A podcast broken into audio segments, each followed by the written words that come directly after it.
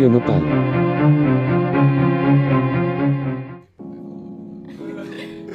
Hold up, this shit is recording. Fuck. Hey, shut the fuck up. Shut the fuck up. fuck. Asian niggas tryna match these bitches wanna ride. I don't speak no French, but we can be fried. My life is a movie with that's on my side, and I got hella niggas cause I'm hella fly. My mama be trippin', she said that I dank, but I got hella grass. Look out for the snakes, they plotting on me. The smile on my face, but niggas be trying, can't keep up the pace. I roll up the blunt, my eyes for the haze. You bitches spark mid, you feeling ashamed? I'm loving the bitch. She go by the name of Mary Jane. Buenas noches, ¿cómo va tu jueves? Todos, todes. Yo soy Cata de Hugh y esto es Crónica en Radio Nopal, donde siempre tenemos conversaciones canábicas. Bueno, en los días finales de prohibición, al parecer. Eh, hoy es mi cumpleaños y shout out a todos mis amigos que me han mandado amor, les quiero mucho. Eh, también un shout out a mi marca de comestibles, creo que es mi marca favorito, Mama Poncha, que por mandarme esta caja linda de su chela CBD y estos gummies con cara de Hello Kitty, me encanta. Oye, chiques, la ciudad está muy viva ahora con activismo canábica. Eh, si no han pasado todavía, hay que pasar por Spot Canábico. Ese es el nombre del nuevo plantón que está en Glorieta de Chilpancingo, en Avenida Insurgentes. Nueva zona de tolerancia organizado por un grupo que se nombra Asamblea Canábica. Eh, un, crecimiento del activismo en la ciudad. Eh, hoy en el show tengo a Lorena Beltrán. Lorena es una voz súper destacada de lo que está pasando con la marihuana y especialmente con la industria de marihuana aquí en México. Eh, ha sido una lobbyist, o sea, hablando con políticos sobre eh, este, la legalización de marihuana aquí en México hace años y años. Y nos va a contar un poquito de sobre esta historia que, que, ella siguió para llegar donde está ahora como una activista. Em, recientemente me llevó, me llevó a la Copa Canábica Mexicana. Lorena me dio un aventón y fue impactante. O sea, llegamos, ponemos el stand, el stand y dice, no, tenemos que encontrar servicio telefónico para este stream que tengo que hacer para una conferencia importante de los Estados Unidos. Y yo como, ok. Y nos pusimos, en su auto, fuimos manejando, encontramos servicio, ella hace su presentación, regresamos a la Copa Canábica y unos minutos después está con un diputado federal como dándole un tour del evento. No mames, es una jefa. Eh, también es la fundadora de Cannabis Salud, que es una plataforma educativa para profesionales que quieren aprender más de la marihuana medicinal. Y eh, tengo un grupo como que ha estado siguiendo mucho em, el movimiento de la legalización que se llama 42020 MX. Eh, y yo me gusta seguirlos para como pues noticias de lo que está viendo la industria, el lado como más negociado de este de este movimiento. Ya, pues eh, en esta primera parte eh, hablamos de su conexión personal a eh, los daños de la prohibición aquí en México. no voy a dar más introducción, nada más escucha a Lorena Beltrán. Gracias, Kat, por la invitación. Feliz de compartir con ustedes y especialmente hoy en tu cumpleaños. Muchas felicidades. muchas gracias. Eh, pero hoy quiero hablar de ti. Em, ¿Puedes eh, contarnos un poquito de dónde eres y, un poquito de tu, tu, cuento como más temprano, cómo entraste en este mundo de la marihuana? Sí, bueno, yo soy de la ciudad de Chihuahua eh, aquí en México y ahí nací, ahí crecí y este fue, siempre he estado yendo y viniendo a Colorado. Mis padres se separan cuando yo estoy muy pequeña y mi padre se va a vivir a Colorado. Y bueno, pues la verdad es que el tema de la marihuana, del cannabis en general, pues sí es un tema que desde pequeña pues yo lo he escuchado, se escucha entre conversaciones en la familia, eh, amigos, y más siendo del norte, que tenemos también, hay una cultura muy fuerte, ¿no? De, todo esto de, del narcotráfico en general, de los grupos organizados. Siempre se ha hablado de este tema desde que yo recuerdo. Em, al ser frontera de donde yo vengo, pues obviamente eh, siempre hemos visto cómo se ha generado violencia a raíz de la provisión de las drogas y aparte, como te digo, pues es un tema también muy arraigado a la cultura mexicana, principalmente en el norte, creo yo. Entonces, pues se conversaba, ¿no? Entre, ay, que el amigo y que el primo es y hizo y vino y tal, y está con, eh, haciendo estas movidas y todo, pero nunca fue una conversación sobre satanizar en sí la planta, sino más bien la parte cultural del, del narcotráfico y, y, cómo mucha gente estaba involucrada, muchos conocidos, y no, no lo veían como algo realmente malo, sino más bien em, en los pueblos como de, de, admiración, casi, casi, ¿no? De decir, ay, mira, bueno, pues es que se trae una trocota y tiene dinero y hace esto y, y, así fue como, como yo crecí también viéndolo, ¿no? Entonces, eh, es cuando ya voy creciendo, termino la universidad, me graduó de, de, cine y comunicación en Estados Unidos, en Nuevo México, y en ese momento, eh, graduándome, me dan mi primer empleo en, en Univisión. Yo trabajo para Univisión, empiezo en la radio, luego en televisión y haciendo ciertos reportajes y saliendo una carrera de cine, pues me interesó mucho también eh, cubrir los eventos que sucedían en la frontera. Y justo en el año 2008, 2009, que inicia esta guerra contra el, contra el narco, ¿no? Con Felipe Calderón. Y se ve, de verdad que se ve la diferencia en el momento en que este señor declara la guerra contra las drogas y en Ciudad Juárez, Chihuahua, la frontera con El Paso, Texas, es terrible y entonces cubro estas noticias en la frontera y, como te digo, se desata esta guerra contra el narcotráfico, contra las drogas y Ciudad Juárez se vuelve un pueblo fantasma de tanta violencia. De verdad que tú salías a las calles y había tanques de guerra, empezaron a llegar tanques de guerra, militares por todos lados, balaceras por todos lados, colgados en los puentes, o sea, fue una cosa terrible y todos lo vivimos, todos los que estábamos ahí, alguien, o sea, lo podía ver en la calle, cualquier persona se topaba con este tipo de cosas, entonces se volvió un sitio muy peligroso. Incluso me atreví a hacer un mini documental sobre esto. Obviamente estuvo muy complicado porque nadie quería hablar, nadie quería dar entrevistas, la gente estaba muy asustada, los negocios cerraron, eh, tal cual un pueblo fantasma. Entonces ahí es cuando ya decido mejor mudarme a Colorado con la otra parte de mi familia y llego a Colorado en el 2013. Pero entonces sí nos aventamos esos añitos de, de gran guerra contra las drogas. Entre el 2008 al 2012 estuvo tremendo la violencia. Yo me voy a Colorado, llego en el 2013 eh, sin saber qué hacer, ¿no? Porque también este, pues, tuve que dejar de hacer muchas de las cosas que hacía, terminé con Univision, abrí mi empresa de producción de, de, eventos y de cosas que también pues ya no, no podían realizarse. Ya no me quería dedicar a lo mismo porque yo ya venía como con un mal sabor de boca de todo lo que estaba pasando, entonces quería algo nuevo para mi vida, para mi hijo, y me tomé un tiempo para analizarlo y en ese tiempo estando en Colorado, el, primer estado en legalizar el uso recreativo, lúdico, personal, como le queramos llamar, de la cannabis, pues me toca vivir desde el inicio el boom que esto causa ¿no? a nivel internacional. ¿no? Entonces me empezó a llamar mucho la atención.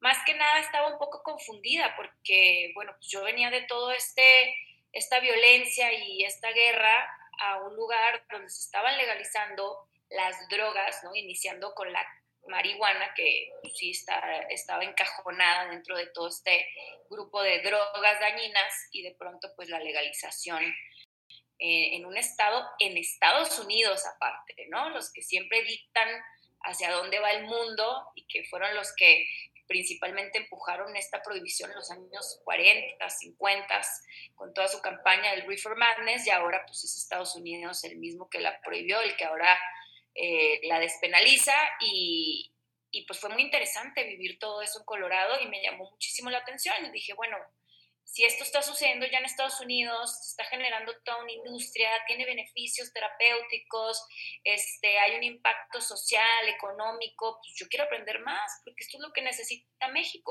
Entonces hay que hacer las cosas diferentes. Venimos haciéndolas muy mal durante muchos años y repitiendo una tras otra tras otra vez el prohibicionismo, ¿no? Claro, claro. Este ha sido Lorena Beltrán, la cabildera eh, canábica, hablando de, pues, su niñez en Chihuahua y pues viendo la guerra contra las drogas desde este lado. Pues está interesante lo que pasa con Lorena próximamente. Eh, ella se va a Colorado y pues empieza su, su carrera en la industria canábica ahí en los Estados Unidos. Eh, aquí es el próximo parte de nuestra entrevista. Inicio mi carrera en la industria de la cannabis en Colorado, justo cuando me tomo este tiempo de decidir y que ya eh, entro ya más que nada mm, por, por pasión a este tema de quererlo traer a México, de querer legalizar, iniciar por la cannabis para eventualmente llegar a la legalización de otras sustancias, como lo han hecho otros países también, eh, me adentro a, aprender.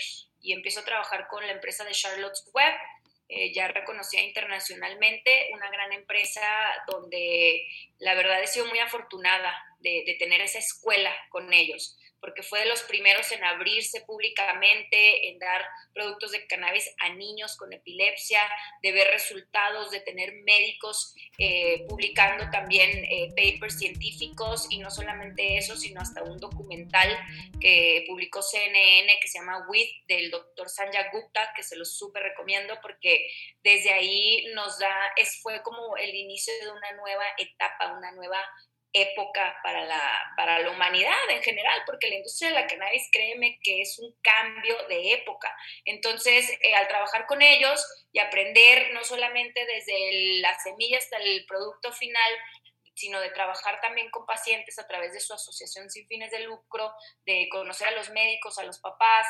eh, la verdad es que eso me, me hizo querer estar aún más en la industria, no solamente por razones de políticas públicas, sino porque vi los beneficios terapéuticos de primera mano, ¿no? Entonces, eh, a partir de ahí, pues estoy con Charlotte Web unos años, eh, me brinco luego otra empresa, porque también quería aprender de la parte recreativa, de toda la industria recreativa, me voy a Colombia, llego a Colombia para ver eh, qué era lo que estaban legalizando, porque Colombia ya tiene más de tres años con una ley de uso medicinal y de autocultivo, entonces voy a aprender un poco allá porque ya dije, ya tengo que empezar a hacer mi camino a México. Colombia, pues es un país muy similar, tenemos una cultura parecida, una historia con la guerra del narco parecida, y como iban avanzando más rápido legalmente, me voy para allá, este, también logro obtener algunos permisos de cultivo y transformación para la empresa con la que trabajaba y eso pues me, me enriqueció todavía más, tanto en conocimiento como eh, en este feeling, ¿no? De, de, asegurar que estoy en el camino correcto y hacia dónde voy, que mi camino me estaría marcando México. Entonces, en esos años 2016-2017, se empieza a hablar que México quiere legalizar el uso medicinal y en ese momento pues me regreso, ¿no? Eh, regresó a México, ya estaba yendo y viniendo muy seguido, eh, ya estaba dando conferencias y foros en el Senado durante eh, el gobierno de Peña Nieto, asesorando a varios legisladores en el tema. Y una vez que se aprueba en el 2017 la primera ley de uso medicinal de cannabis en México, también en ese momento decido crear Cannabis Salud, que es el primer Congreso Internacional de Cannabis Medicinal en México se publica la ley unos meses después, o creo que un mes después, eh, salió Cannabis Salud. Eh, invitamos a ponentes de todas partes del mundo. Por primera vez veíamos a científicos de Israel, de Holanda, de España, venir a México a hablar de este tema, eh, a otros profesionales de la salud. Entonces, a partir de ahí, pues ya empieza también una nueva etapa de mi vida, de regreso a México Y de ahí pues seguimos el asesoramiento también en COFEPRIS, apoyándolos en, el desarrollo del reglamento de la ley. ¿En qué año más o menos dirías que tú empezaste a tener conversaciones con políticos mexicanos sobre la legalización de cannabis? O sea, ¿hace cuánto has estado haciendo este trabajo de lobbyist? Eh, mira, sucedió algo muy este, importante también eh, en, a lo largo de mi vida y mi carrera, que fue parte del destino cruzarme con la familia Elizalde, con Raúl Elizalde, eh, el papá de la niña Grace en Monterrey, que si bien sabemos, como en Colorado fue Charlotte, la niña Charlotte, en México tenemos a nuestra niña Grace, que es una guerrera y ha cambiado la historia también de nuestro país que a través de ella se logró el primer amparo para la importación de un producto para uso medicinal. Sí, está, o sea, una cosa que sí quería mencionar mientras estabas hablando de Charlotte's Web eh, y, y, de Grace, ahora que hablamos de Grace, es que estos niños, o sea, niños que tienen como epilepsia, otras condiciones que están bien afectados por por el uso de, marihuana, el tratamiento medicinal de marihuana. O sea, esos niños han jugado, y sus papás obviamente que, que les ayudan, han jugado un rol súper importante, no solamente en los Estados Unidos y México, pero en el mundo entero. O sea, podemos ver que también en Inglaterra que hay unos activistas muy jóvenes que han compartido sus cuentos, como han compartido cómo ha afectado esta planta a su vida y lo de su familia, que esto realmente ha estado avanzando la, la legalización de por lo menos la marihuana medicina en muchas partes de, del mundo. Entonces, gracias por como mencionar tu trabajo con estos grupos. Pues Grace Elizalde con su familia justo llegan a Colorado cuando yo estaba todavía eh, trabajando con Charlotte's Web a pedir apoyo con documentos, información, porque estaban en un proceso de amparo para poder importar el producto a México para su hija, que tanto lo necesitaba.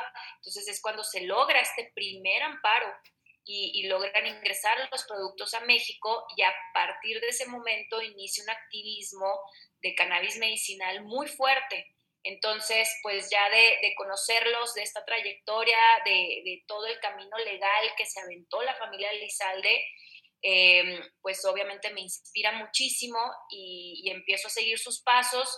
Y una vez aquí en México, digo, empezamos a acercarnos al Congreso, a los legisladores, justo después de que se consigue este amparo entre 2015 y 2016 empieza el activismo y yo pues como con mi experiencia con medios de comunicación eh, empiezo a, mostrarme públicamente, a hablar del tema y hacemos una campaña pues realmente se dio de forma muy natural a nivel nacional. Y, y, ahí es donde iniciamos los trabajos en el Congreso, de la mano con Raúl Elizalde, con su esposa Mayela, eh, con Margarita Garfias, que también es mamá de un paciente, con varios legisladores que ahorita ya no están en el Congreso, pero que siguen siendo activistas, como Fernando Belanzarán, como la diputada Marta Tagle, eh, muchos que estuvimos desde el inicio, que seguimos todavía en estos momentos en la lucha, pero sí fue más o menos en esos años cuando eh, entramos como asesores externos en el Congreso. Perfecto. Oye, mencionaste este de, de, la familia Elizalde y la necesidad que tenían de ir a Colorado, de ir afuera de México para obtener ah, el medicamento. Siempre me he preguntado, ¿por qué en estas versiones eh, tempranas de, de, la legalización del uso medicinal, de los amparos y así, o sea, ¿por qué era tan difícil legalizar la producción de cannabis dentro de México? Aunque había gente que estaban autorizado de usar la marihuana medicinalmente en México, nunca legalizaban eh, la producción del cannabis dentro de México. México se ha tomado muchísimo tiempo para poder implementar regulaciones alrededor de este tema. Al día de hoy, amiga, no tenemos una regulación de la ley que se aprobó en el 2017. Entonces, lo, lo del amparo de Grace empezó como como en otros países lo llaman el Compassionate Act, o como un acto de compasión, y a raíz de eso se abrió un poco la COFEPRIS en México, la Secretaría de Salud, para decir, ok, sabemos que ya muchos pacientes más están solicitando esto, lo que vamos a hacer es que vamos a darles permisos individuales para que por familia estén importando productos para uso medicinal. Fue lo primero que sucedió a raíz del amparo, que como bien dices, eh, pues era para que se hubieran puesto las pilas y decir, oye, pues es medicinal, son pacientes, estamos viendo que lo necesitan. De perdida eh, el, autocultivo desde ese momento, ¿no? Para las mamás, que también ahí es cuando surgen movimientos y grupos como Mamá Cultiva, por ejemplo, que son mamás que empiezan a cultivar en casa porque precisamente no pueden estar importando un producto porque es carísimo, porque es un trámite también burocrático, porque Cofepris no, no eh, responde y, y, se empiezan a optar por otras vías que no son legales, pero que empezaron a cubrir las necesidades de, de, algunos pacientes y sus familias. No es hasta, hasta el 2018 que vemos el proceso de jurisprudencia que ya permite... Eh, por la vía de, del amparo ya ahorita automático, precisamente por esto, por la jurisprudencia para el autocultivo de plantas, pero eh, el por qué de tu pregunta, pues no, hasta el día de hoy no entendemos por qué también el gobierno no acelera estos procesos mínimo para los pacientes. Este es Crónica en Radio Nopal. Estás escuchando a nuestra invitada Lorena Beltrán hablar de pues la evolución política realmente que ha ocurrido en México eh, con respecto a la marihuana como actitudes cambiantes pues dentro de los políticos del país.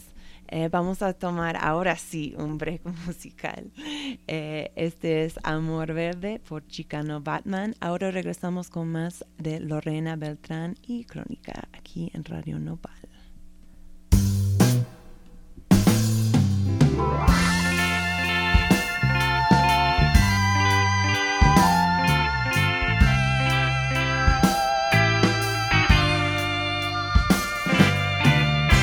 No necesidad de la confusión.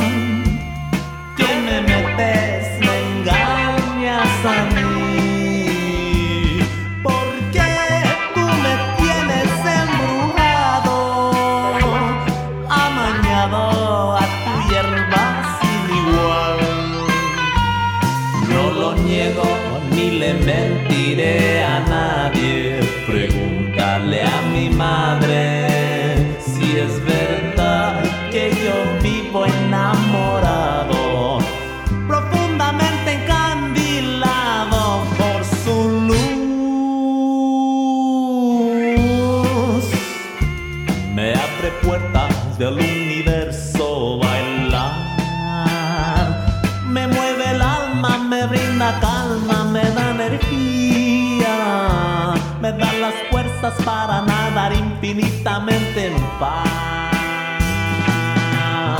Pero también me tira lejos, me saca fuera de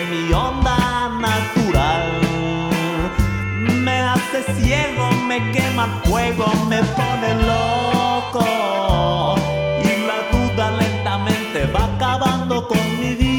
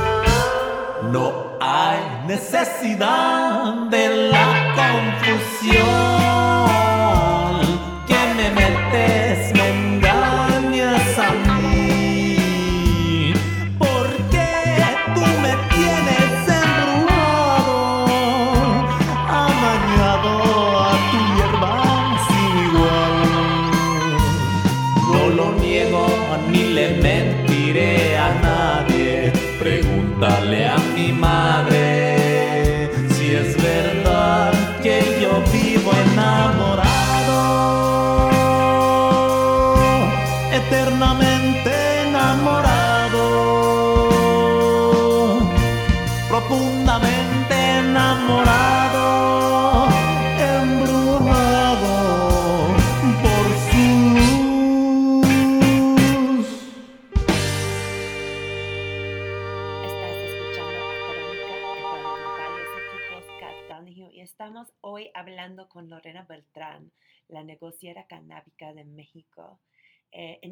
próxima parte hablamos sobre algo muy importante a muchos de ustedes, el proceso legislativo y la legislación de regulación de la marihuana que acaba de avanzar el Senado mexicano. Quiero eh, acelerarnos un poquito y llegar a este proceso legislativo que por fin estamos viendo un poquito de movimiento ahora en el bendito pinche año 2020 eh, tuvimos un gran avance. Creo que todos los radio oyentes que están escuchando tal vez saben que el Senado de México por fin ha eh, avanzado la legislación sobre la legalización.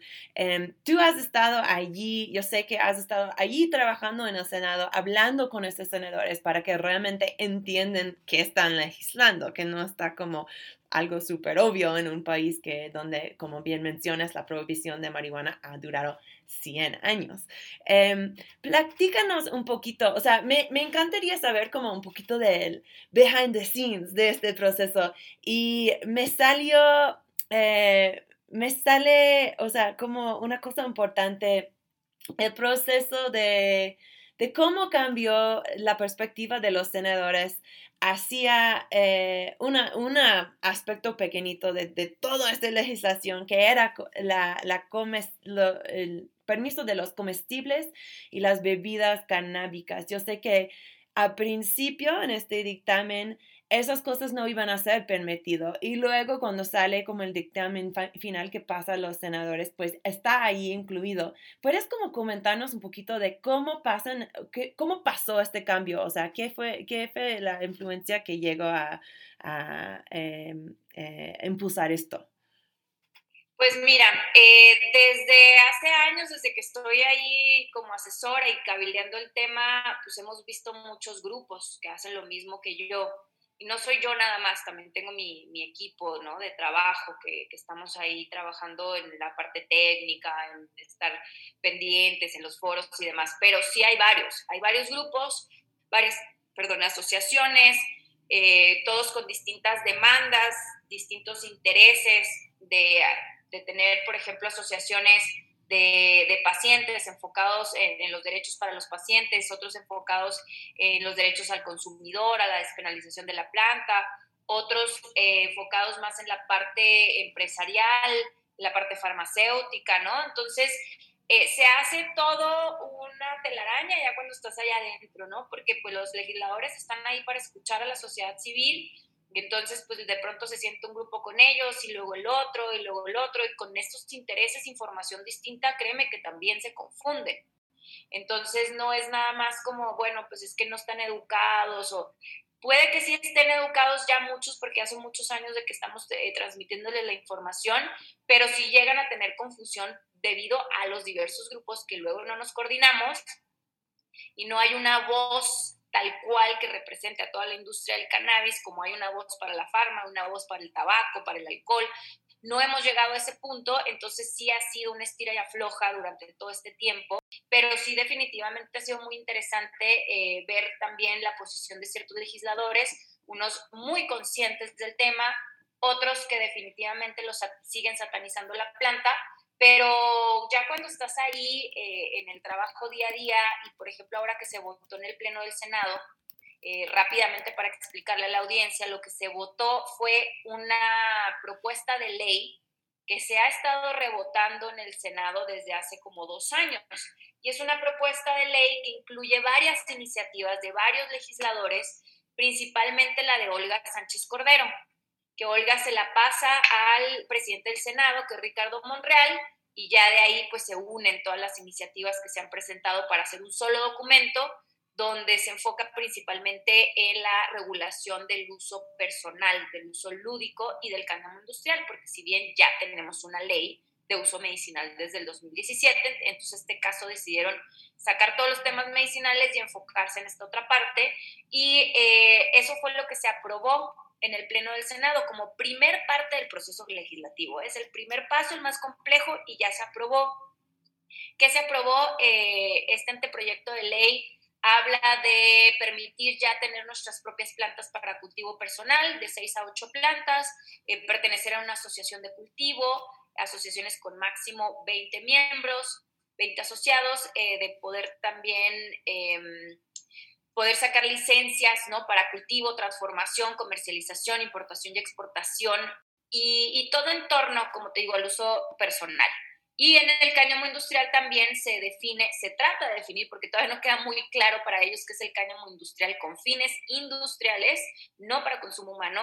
Todavía está ahí un poco de confusión, que es lo que estamos trabajando con diputados, pero eso es prácticamente lo que se aprueba en el Senado para ahora ser discutido y votado en la Cámara de Diputados. Y sí, pues nos toca estar ahí en el Pleno con los senadores y como bien dices, a última hora, como de un día para otro, de unas horas eh, para la votación, se hacen modificaciones.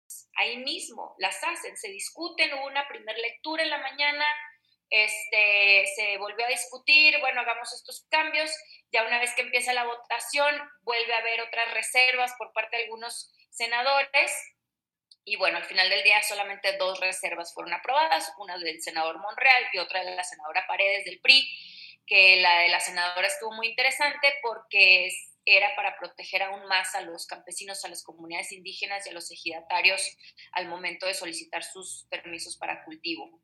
Se logró que se permitiera la producción y comercialización de comestibles y bebidas con menos del 1% de THC como un producto de libre venta. Esto no lo querían permitir. De hecho, eh, desde la ley pasada del uso medicinal se trató de regular esta parte y no se permitió. No se quería volver a permitir, pero se logró. Ese fue uno de los cambios de última hora que sí se permiten los comestibles y bebibles con menos del 1% de THC, o sea, alto CBD, ya sabes, como todo lo que se vende, este, bebidas con CBD, este, las gomitas con CBD, esas cosas. Em, otro de los cambios que surgió en ese momento que nos sorprendió fue que eh, yo como empresa privada, como empresaria, puedo tener más de un tipo de licencia cuando antes no era permitido. Antes se hablaba de que yo como empresaria solamente podía tener un tipo de licencia. Y como te las mencioné, hay cinco tipos. ¿Dirías que este, este nuevo permiso de poder tener más que un tipo de permiso, este va a facilitar compañías más grandes dentro de la industria mexicana?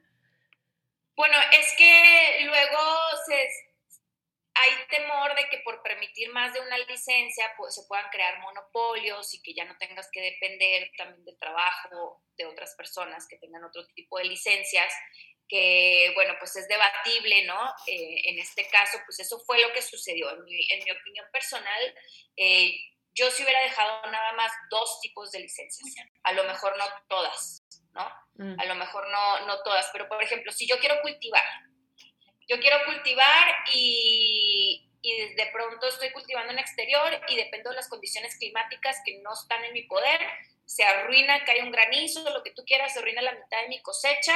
¿Y qué hago? Ya perdí mi inversión porque no tengo ni siquiera una opción de transformar mi cosecha en un aceite para poder generar un poquito más de recursos y recuperar esa inversión que perdí de mi cosecha que se me dañó, por ejemplo. Y ahí tener que depender de otro licenciatario, pues es complicado, ¿no? Y te impacta a tu economía. Y bueno, lo, importante es que para las comunidades indígenas y los ejidatarios, ellos se les aplica otras reglas. Ellos sí pueden tener todas las licencias, ellos sí pueden cultivar más cantidades de extensiones más grandes, más hectáreas en cultivos de exterior. Por ejemplo, ahorita yo como empresa, yo solamente puedo tener hasta una hectárea de cultivo psicoactivo, mm. cuando ellos sí se les permite más extensión. Eh, también se habla de que el 40% de las licencias son para esos grupos que han sido más golpeados por la prohibición, como un gesto de, de, de disculpas, ¿no? Por haber prohibido esto y haber también eh, pues dañado a estas personas y a sus familias por tanto tiempo, pero creo que no se debe quedar nada más ahí.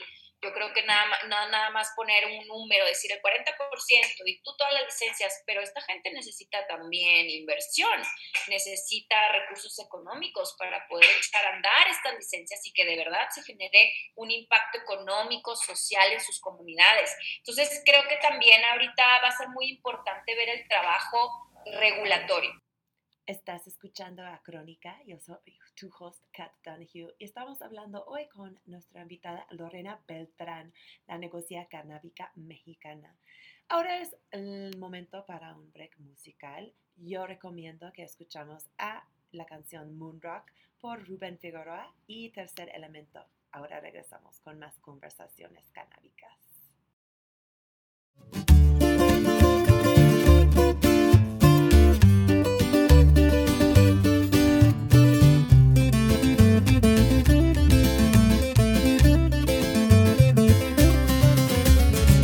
En la canala un poquito de monro, con miel de abeja pa' que pegue duro.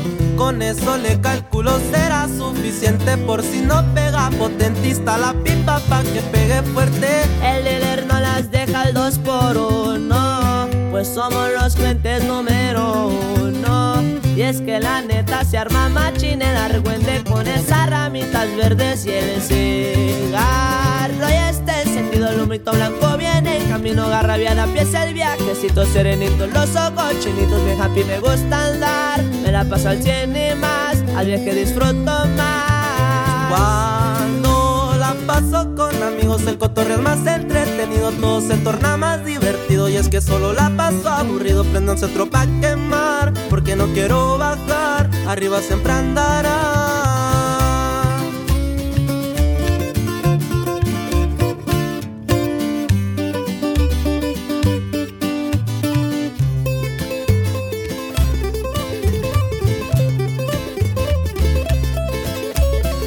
Aquí navegamos bien serenitos, es muy normal traer la cara de grifo.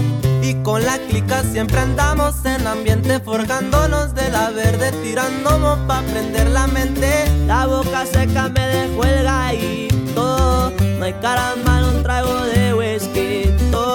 Y con mente a ya estamos pendientes. No fumo nada corriente y el cigarro ya está encendido. Lo mito blanco viene en camino, garrabiada. Empieza el viajecito serenito. Los ojos chinitos, bien happy. Me gusta andar. Me la paso al cien y más. Al viaje disfruto más. Cuando la paso con amigos, el cotorreo es más entretenido, todo se torna más divertido. Y es que solo la paso aburrido, prendanse otro pa' quemar, porque no quiero bajar, arriba siempre andará.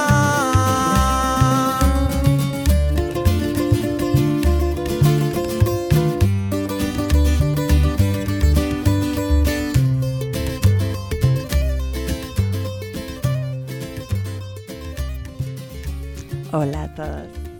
Yo soy Kat Donahue, estás escuchando a Crónica y estamos hablando hoy con Lorena Beltrán, un voz de la industria del cannabis mexicano. Eh, en este próximo segmento pues hablamos un poquito de su perspectiva de cómo debe de ser la interacción entre la industria canábica con la industria pues de otros países. Em, un poquito sobre futuros canábicos. Sí, o sea, ahora estamos llegando más a parte, o sea, que a mí me emociona mucho de esta entrevista, el hablar de cómo se va a ver esta industria o esta cultura, como quieren ponerlo, eh, canábica aquí en México. Eh, un, otra parte de esta legislación, de, yo sé que mucha gente tiene preguntas, es el rol que va a jugar las empresas transnacionales en México. O sea, Lorena, desde tu perspectiva, ¿qué, qué dice este dictamen que tenemos? Yo sé que los detalles de la regulación no son todos eh, formulados, pero ahora mismo, ¿qué dice este dictamen sobre la, la, la, el rol que puede jugar esas empresas transnacionales dentro de México y si tú crees que eh, está formulado apropiadamente esto o si te gustaría ver más cambios en el proceso legislativo que es por venir. Bueno, eh, pues obviamente se aplican ciertas reglas que ya existen, ciertas leyes que ya existen con respecto a las inversiones internacionales eso no se va a cambiar nada más porque es cannabis. No he, no he visto yo que esos cambios estén ahí en, eh, en torno a la ley. ¿A qué me refiero? A que eh, pues se sigue estableciendo que si es una empresa internacional no puede tener la mayoría del porcentaje en una empresa mexicana, em, pero no, realmente no, no he visto como algo que destaque que diga, esta va a ser una limitante para el inversionista extranjero. Simplemente te digo, pues queda otro 60% de licencias que pues, los mexicanos van a poder obtener, pero pues, se baja una inversión extranjera y, en la constitutiva simplemente pues el, el, extranjero no puede tener la mayoría de porcentaje, puede tener hasta un 49%, pero el 51% tiene que ser de un mexicano. Pero pues de ahí en más, me gustaría decirte que, que pues sí hay otras trabas para ellos, ¿no? Y que esto sí va a beneficiar 100% a los mexicanos. No me atrevo a decir eso en estos momentos. Creo que más bien lo que hay que hacer es trabajar en un reglamento donde ahí en el reglamento sí tratemos de blindar un poquito más los intereses de los mexicanos. Eh, como por ejemplo, a mí se me ocurre, y es algo que hemos estado eh, estudiando y trabajando ya desde hace algunos años, es, por ejemplo, la implementación de sistemas como la agricultura regenerativa y la economía circular al momento de trabajar en el campo. Eh, ¿Qué significa esto? Que si lo que estamos buscando es realmente ayudar a las comunidades indígenas, a las personas más golpeadas por la prohibición, a la gente pobre, es eh, apoyarlos de manera en que si se va a cultivar cannabis, sea de manera rotativa con otros, con otros productos, otras plantas, eh, animales, trabajar con la biodiversidad de la tierra. Estoy de acuerdo contigo que parte de todo este cambio tiene que ser educativo. O sea, hemos estado hablando del hecho, por ejemplo, de que pues el cannabis ha estado involucrado con mucha violencia. O sea, tiene un perfil súper específico en México. No es una gran sorpresa que hay mucha gente que, que todavía llevan ideas pues un poquito prejuiciada, prejuiciada eh, sobre la planta por esto. Y, y, esto de la educación entre las comunidades eh, sobre cómo pueden involucrarse dentro de esta industria de una manera sostenible es súper vale. ¿Crees que el gobierno mexicano realmente eh, está listo para tomar este, esta iniciativa educativa respecto al cannabis? Yo creo que sí, y ya no es tema si están listos o no, porque tampoco se está discutiendo si se va a legalizar o no, esto ya está sucediendo, esto ya es un hecho, por lo tanto tiene que ir de la mano con la educación. Y una parte eh, que, me, que me da también mucha alegría y positivismo es ver que se están aprobando otras iniciativas de ley en torno a la sostenibilidad.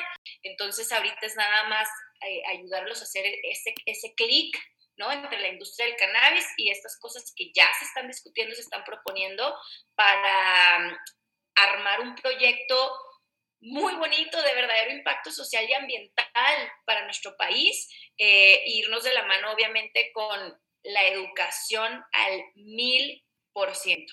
O sea, porque por ejemplo, en Colombia, trataron de hacer ahí su caridad y pusieron en la ley que el 10% de, de, las licencias eran para las comunidades indígenas. 10%, imagínate, no es nada. Y ese 10%, ¿qué representa? Pues en vez de decir, ah, ok, eh, se va, el 10% era para ellos y aparte yo, si yo, te, yo como empresaria, empresa privada, tengo 10 hectáreas, de esas 10 hectáreas, el 10% de lo que yo produzco se lo tengo que comprar también a las comunidades indígenas.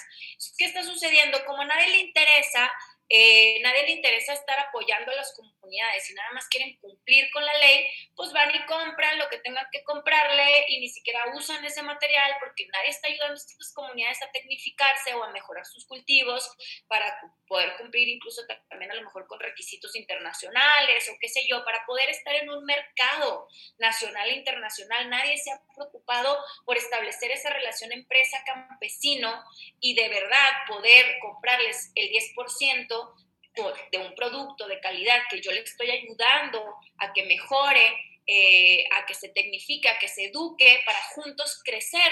No queremos que eso suceda en México. Claro, claro. Gracias, Lorena. Pues quiero irnos cerrando un poquito. Eh, muchas gracias por toda esta educación que nos has dado tú eh, al respecto de este proceso. Pero para los radio oyentes, ¿Qué sigue? O sea, ¿qué, ¿dónde vamos a ver? Sabemos que esta legislación ahora va al Cámara de Diputados. ¿Cuándo crees que podemos ver como más movimiento adelante para la legalización de cannabis en México? Pues es eh, de aquí al 15 de diciembre son días muy importantes porque es el tiempo máximo que tiene la Cámara de Diputados para votar y, y aprobar esta propuesta de ley. Entonces ahorita estamos trabajando ya en esta Cámara, ¿no? Ya salimos del Senado, ahora estamos en Cámara eh, ayudando a los legisladores a entender también lo que, lo que se tiene que modificar y por qué se tiene que hacer. Rápidamente las principales demandas y creo que estas las compartimos muchos grupos, no digo todos, pero hablo por el movimiento por la legalización 4-2020, es la despenalización del cultivo y posesión, porque creemos que sigue siendo muy estricto y siguen criminalizando al consumidor, sigue criminalizando con esas multas tan altas que si me paso de los 28 gramos que tengo permitido y si me paso de los 200 ya es narcomenudeo o son multas de 11 mil pesos o si yo estoy consumiendo en mi propia casa y a mi vecino no le gusta, le puedo hablar a la policía y me pueden multar. Entonces, otra es que se permita más de una hectárea para cultivo psicoactivo o marihuana. Esto permitiría generar muchísimo más empleo y una derrama económica para esa zona mucho más grande. Eh, otra es que se permita la exportación de cannabis psicoactivo o marihuana Ahorita solamente están permitiendo exportación de menos del 1% de THC, cuando México es el principal productor de marihuana, no de hemp. Otra de las cosas es que se defina detalladamente qué es el cáñamo industrial y que se quite de la, de, la misma lista de requerimientos que tiene el cultivo de marihuana si se llegaran a hacer esas modificaciones no significa que tendríamos una ley perfecta, para nada, todo es perfectible y se va a lograr con el paso de los tiempos, va a haber prueba y error, va a haber muchas modificaciones a los reglamentos durante los próximos años, es normal, eh, pero ahorita pues sí, vamos a estar en la lucha hasta que se logren estas principales demandas. Y una vez que se aprueba en Cámara de Diputados, regresa al Senado para que se revise, los diputados también ven la parte tributaria, muy importante, donde también estamos tratando de influir para que no pongan impuestos tan altos al inicio, porque esto evitaría que haya una transición de lo ilegal a lo legal como quisiéramos que hubiera. Entonces, el tema de impuestos es muy importante. Y después de ahí se revisa en el Senado nuevamente para que pase el Poder Ejecutivo, el presidente la firma, se publica en el diario oficial y a partir de ese momento hay 180 días para que se emita el reglamento. Perfecto, muchas gracias. Pues antes de cerrar, sí quería mandar, o sea, tú me felicitaste a mí por mi cumpleaños, pero quiero, quiero también felicitar a alguien importante en tu vida, tu mismo eh, hijo, eh, que no sé si los radio oyentes van a saber, seguramente si vienen por parte de Lorena ya saben, pero el hijo de Lorena es un cantante estrella de YouTube. Eh, está en un grupo que se llama Bessie Band y me impactó como la cantidad de seguidores del Yankee que te siguen en tus cosas de marihuana y que están aprendiendo del cannabis y todo esto de la legalización por tu obra está muy impactante. Quería eh, preguntarte rápidamente antes de cerrar, ¿Cómo es ser una persona tan pública, tan pública en las políticas canábicas y tan públicamente una mamá? O sea, una mamá con un, con un niño que, que sí es un, un, niño público que hace cosas como que es famoso. O sea, ¿cómo manejas este parte de ser una mamá canábica en el ojo público de México? de verdad ha sido muy interesante. ¿eh? Muchas gracias por tu felicitación, amiga. Eh, sí, eh, ha sido muy interesante ver cómo pues él en, su proyecto no ha crecido tanto, especialmente este año 2020, pues a, él le ha ido muy bien en YouTube, ¿no? Han crecido muchísimo como youtubers, como influencers, con canciones pues muy bonitas, con un, mensaje muy bonito y a la vez, como dices tú, con tantos seguidores, niños con esta banda que es la Banda ya con más de un millón de seguidores, ¿no? Entonces, de pronto ver esa audiencia de mi hijo, seguirme también a mí, y como dices tú, yo hablando de puros temas de cannabis y marihuana y la legalización, pues eh, el destino me ha puesto también en, en, una posición muy, muy importante de hablarle a los jóvenes, ¿no? Entonces, Em, me tomo el tiempo de contestar cada uno de los mensajes que me mandan los niños, los adolescentes, preguntándome, oye, pero eso no es una droga, oye, pero eso mata, oye, ¿cómo puedes ser tan mala madre para tu hijo si consumes marihuana? ¿no? Entonces, contestar todas esas preguntas y esas dudas que tienen las nuevas generaciones es sumamente importante. Ellos son la voz del futuro y si no empezamos... Eh, educándolos también a ellos con la verdad, con la realidad, pues los cambios no van a surgir como, como pensamos que van a ser, ¿no? Es más difícil meterle a un adulto em, la información después de tener tantos años de prohibición y haber nacido con este estigma y esta satanización, a hablarle a los jóvenes que si bien aún están como viendo qué está pasando, ¿no? Porque se habla de las drogas tan abiertamente eh, y ellos pues al alcance de un clic, ¿no? El internet, el celular, ya lo tienen todo en la mano, pues obviamente es, eh, yo lo tomo como una responsabilidad, como si fuera la mamá de todos estos niños y me imagino que muchos de ellos no reciben esta información en su casa, que es lamentable, ¿no? Los papás no hablan ni de sexo, ni de drogas, ni de alcohol y entonces pues busca la información allá afuera y allá afuera pues no hay información tampoco que sea 100% fidedigna. Entonces la verdad es que me encanta tomarme el tiempo para hablar con ellos, explicarles, preguntarles qué otras dudas tienen y sobre todo educar a mi hijo que ahorita tiene una voz que se escucha y hace eco en muchos países porque lo ven niños de todos los países del mundo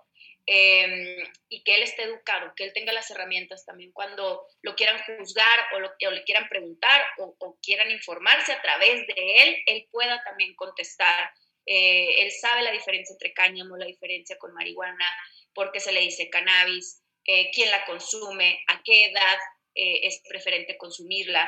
Él ha sido también paciente, él estuvo un tiempo enfermo eh, con asma, luego se controló el asma con, con las gotas de cannabis, después eh, entrando justo también en esta fase de la, de la, fama y demás, pues son niños, ¿no? Ah, también ellos tienen em, luego ciertas emociones como de ansiedad o de estrés y créeme que el aceite también de CBD le ha ayudado muchísimo, entonces ya él te puede hablar de su experiencia con el CBD. Eh, entonces, ahí es donde eh, el universo, me siento tan agradecida que me haya puesto en esta posición de también hablarle a, nuestras generaciones más jóvenes. Súper, sí. Y un saludo también a los seguidores del Yankee que ahora me siguen solamente porque yo subí un video con Lorena el día de que fuimos a la Copa Canábica Mexicana. Me empezaron a seguir. Este sí es dedicación, amiga. Increíble. Pues Lorena, muchísimas gracias por tu tiempo. Yo sé que todo el mundo te está preguntando cosas de cannabis y pues como bien dices, siempre haces tiempo para contestarlos y este es un parte muy chido de ti. Muchísimas gracias. No, gracias a ti, Kat, y a toda la audiencia. Y recuerden, esta industria está siendo también liderada por mujeres, así que todas aquellas interesadas o que ya están en este camino, vamos para adelante sin miedo, porque de verdad eh, es una industria que nos abre una puerta y una oportunidad muy grande a nosotros las mujeres. Arriba las mujeres. Bueno, tal vez yo me puse medio cursi al, al, fin de esta entrevista, pero es neta que pues quiero agradecer a todas las mujeres tan poderosas que han estado en Crónica. Es muy impactante ver pues qué tanto liderazgo femenino hay en este en esta industria aquí aquí en el país. Es algo muy padre. Em, pues amigos, ya hemos llegado al fin de este episodio 21 de Crónica Eh, quiero agradecer a mi invitada em, Lorena Beltrán otra vez. Gracias por estar con nosotras el día de hoy. Y si puedo hablar de algo que no está relacionado con la marihuana, ya sé que no es una cosa que normalmente hago en este show, pero quiero avisarles que este sábado voy a estar presentando mi primer libro que se llama She Represents. Eh, She Represents es un libro para adolescentes eh, sobre las mujeres en las políticas mundiales, o sea, mini biografías de pues gente de, de los Estados Unidos, de México, de Chile, de Brasil, em, de pues de todos lados, de Asia, de África, um, una panorama de las mujeres que nos están liderando hoy en día. Eh, vamos a estar, voy a estar en conversatorio con la plataforma feminista, Feminasti, eh, en su canal de IG y de canal de Instagram de Momorum también a mediodía sábado y luego a la 1 pm puedes pasar por General Prim 32 en la colonia Juárez. Ahí Momorum tiene una venta Em, con todas las medidas sanitarias. Están vendiendo no solamente a She Represents, pero también ropa súper bonita eh, hecho aquí en México, eh, como la línea de Sánchez Kane. También el calendario de eh, pornografía. Bueno, no es pornografía, perdón, es erótica. Carne por mi amigui y invitada de pasada del show Mexican Jihad un chingo de cosas súper bonitos. Arte por sabor suave. Eh, Kyle, sábado, 1 pm, General Prim 32. Cómprate tu, tu, copia de She Represents. Pues nada, gracias por estar con nosotros para otra conversación canábica, amiguis. Nos vemos en la próxima crónica. Radio Nopal.